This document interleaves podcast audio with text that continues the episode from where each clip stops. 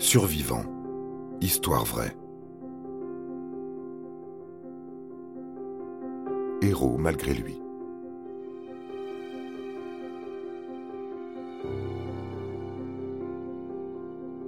Chavarch Karapetian n'est pas seulement champion du monde de nage avec palme, mais il est aussi et surtout un vrai héros comme on en voit au cinéma. Sauf que son histoire n'est pas la réalisation d'un scénario pour une fiction. Ce champion olympique est né en 1953 à Kirovakan, en Arménie. En plus de son entraînement en natation pour maintenir sa cardio, il court souvent. Ce jour-là, le 16 septembre 1976, il parcourt 20 km de course à pied avec son frère Camo, nageur lui aussi, le long du lac à Erevan. Ce lac de barrage se situe dans un quartier au sud-ouest de la capitale. Alors qu'ils terminent leur entraînement, ils assistent à un accident. Un trolleybus, transport en commun électrique, avec à son bord 92 personnes, perd le contrôle et sort de la route pour plonger à 10 mètres de profondeur dans le lac. Chavarche, sans réfléchir, se jette à l'eau.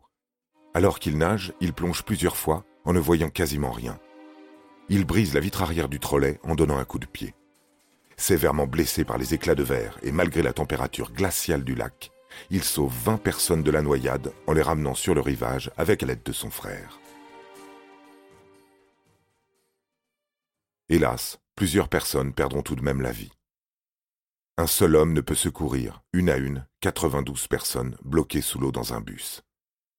Chavarche passera plusieurs heures à libérer les miraculés, lorsqu'à son tour, sorti de l'eau, en hypothermie, il s'écroulera sur la berge.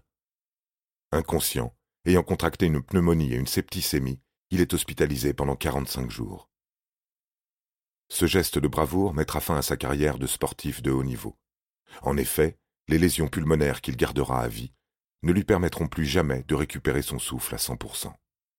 Pour son pays natal, ce héros pose plutôt problème car cette affaire doit rester secrète. Il ne faut surtout pas que le monde apprenne qu'un trolleybus a accidentellement échoué dans l'eau. Il est simplement et discrètement décoré d'une médaille pour sa témérité.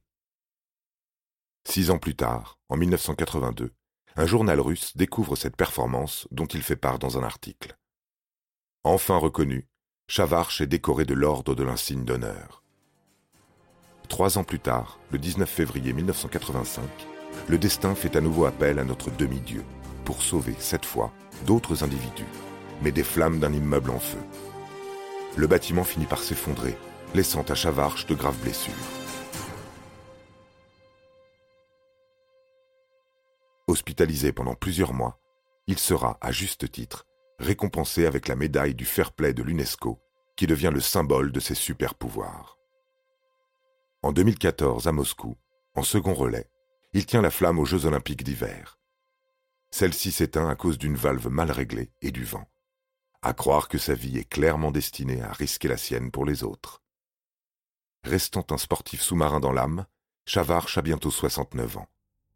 Mais ce détail n'a que très peu d'importance, puisque nous savons tous que les héros sont invincibles et immortels.